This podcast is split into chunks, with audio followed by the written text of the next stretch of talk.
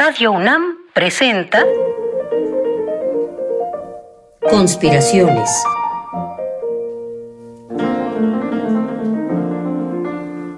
Bitácora de un admirador de Balzac. Por Otto Cázares.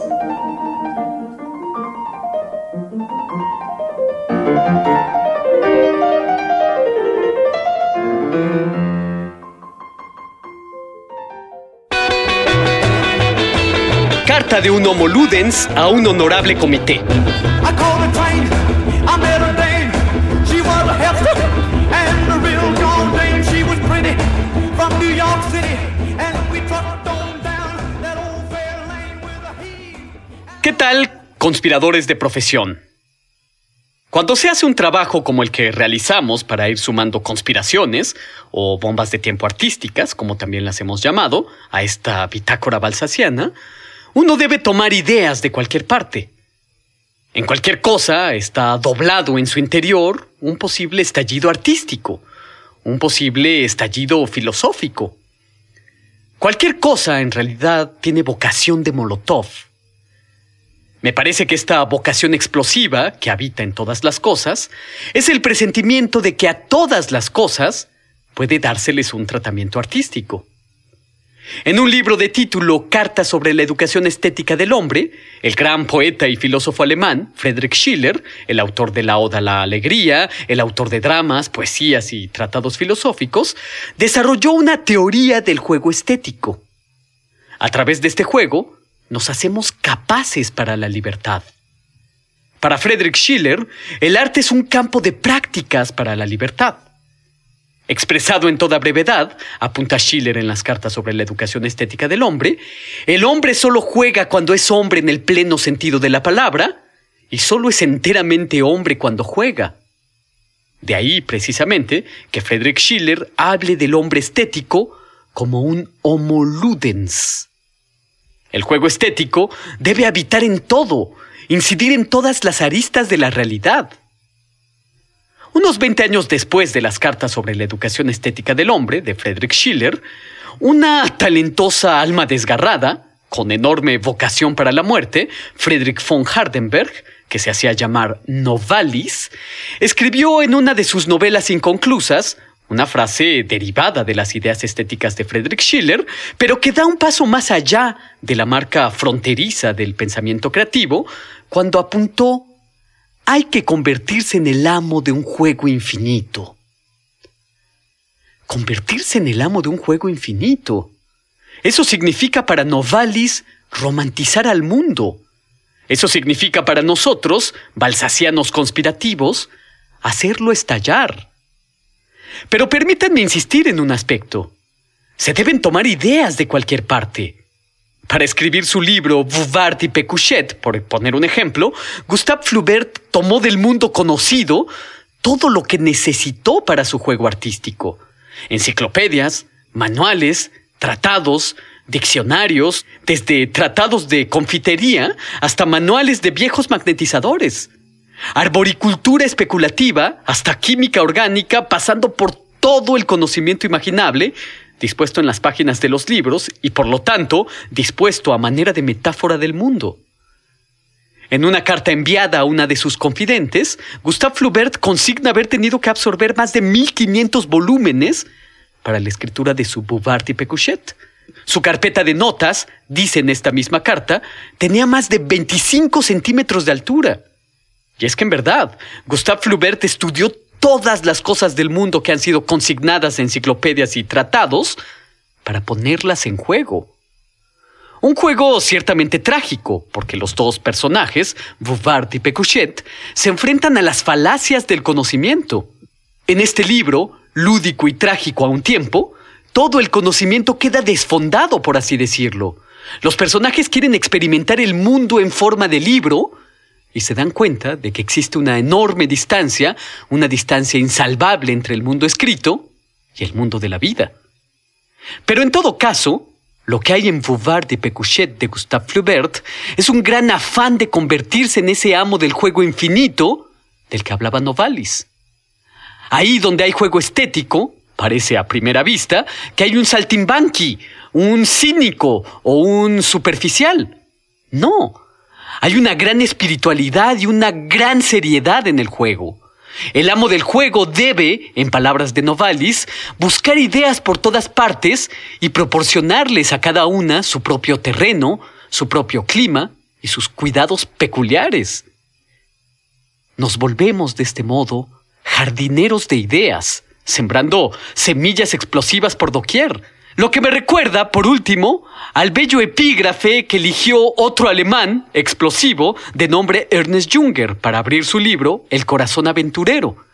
Ernest Junger utilizó la frase de Johann Hamann, las semillas de todo lo que tengo en mente las encuentro por doquier. Y con esto se sella un pacto definitivo, explosivo, entre el mundo y la imaginación.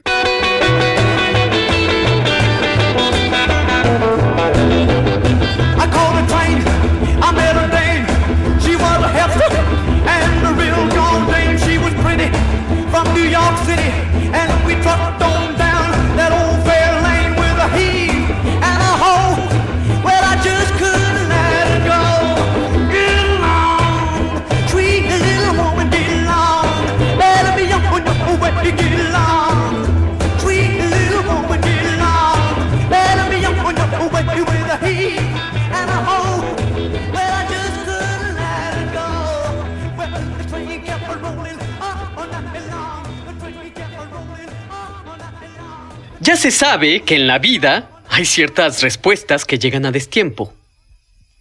En la vida cotidiana, casi siempre uno se reprocha no haber contestado a una circunstancia específica de este modo o de aquel. Pero casi siempre, y con insistente frecuencia, elaboramos una respuesta asertiva cuando ya es demasiado tarde. Digo todo esto porque como homo ludens que soy, amo del juego infinito, que busco ideas por todas partes, que proporciono a cada una su propio terreno, su clima y sus cuidados particulares, quiero jugar con una circunstancia que me ha atormentado no poco en los recientes días. Porque sépanlo, conspiradores, falté, por olvido y por torpeza, a una importante cita académica. Esto será, precisamente, una tentativa errática de justificación, desde luego a posteriori, por no llegar a una cita, compuesta por un homo ludens, bípedo e implume. Ah, Veamos. Carta de disculpa de un homo ludens a un honorable comité. Ciudad Universitaria, Distrito Federal, a 4 de noviembre de 2015. A quien corresponda. Por medio de la presente, y en mi carácter de aspirante a Homo Ludens total o amo del juego absoluto, como ustedes prefieran, y dependiendo de su adscripción a los planteamientos de Schiller o de Novalis, me permito informarles, de una manera un tanto extemporánea, es cierto, que como ustedes, en su carácter de expectantes, habrán notado ya, cabe decir no sin algún resquemor, he faltado a nuestra cita del miércoles a las 10 horas. Deseo dejar por escrito la eventualidad anodina para ustedes, fundamental para mi rostro, de que cuando aprieto por malestar en la conciencia el entrecejo, mis cejas adquieren forma de dos acentos circunflejos. Esta circunstancia, por ventura, es intrascendente. No obstante, quiero decir que desde el miércoles a las 17 horas, cuando caí en la cuenta de mi negligencia, de mi inadvertencia, de mi supresión de nuestra importante cita, llevo dos de estos acentos circunflejos en el rostro. Estimados amigos, si afirmo que incumplí con mi parte del compromiso, esto es, llevar mis huesos delante de sus escritorios, por una simple inadvertencia, cometo una negligencia en contra de mi espíritu. He de decirlo todo. Estaba dibujando cuando fue notoria, por lo menos para ustedes, mi ausencia.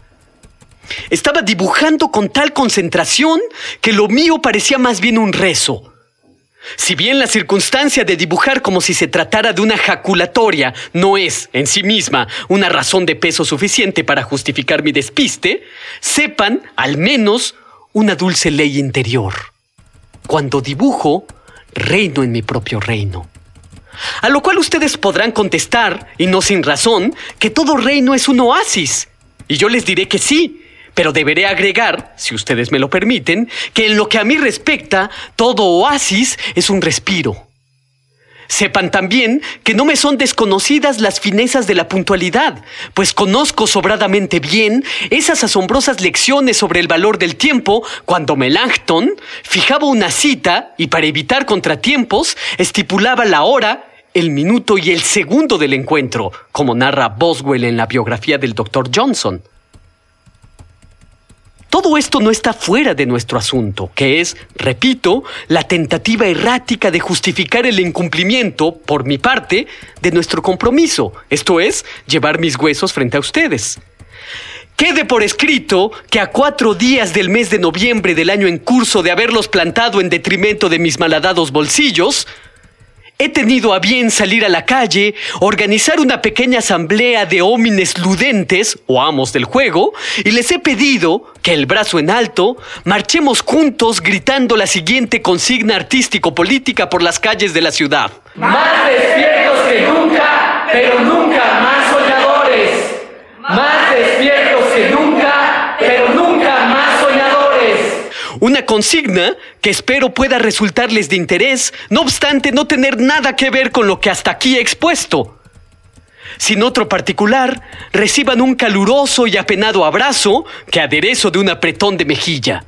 Firma al calce un su Otto Cázares, aspirante a Homo Ludens, por mi raza hablará el espíritu, con copia a todos los hombres lúdicos o amos del juego infinito. Recibido. Conspiraciones. Bitácora de un admirador de Balzac. Con el primer conspirador, Otto Cázares.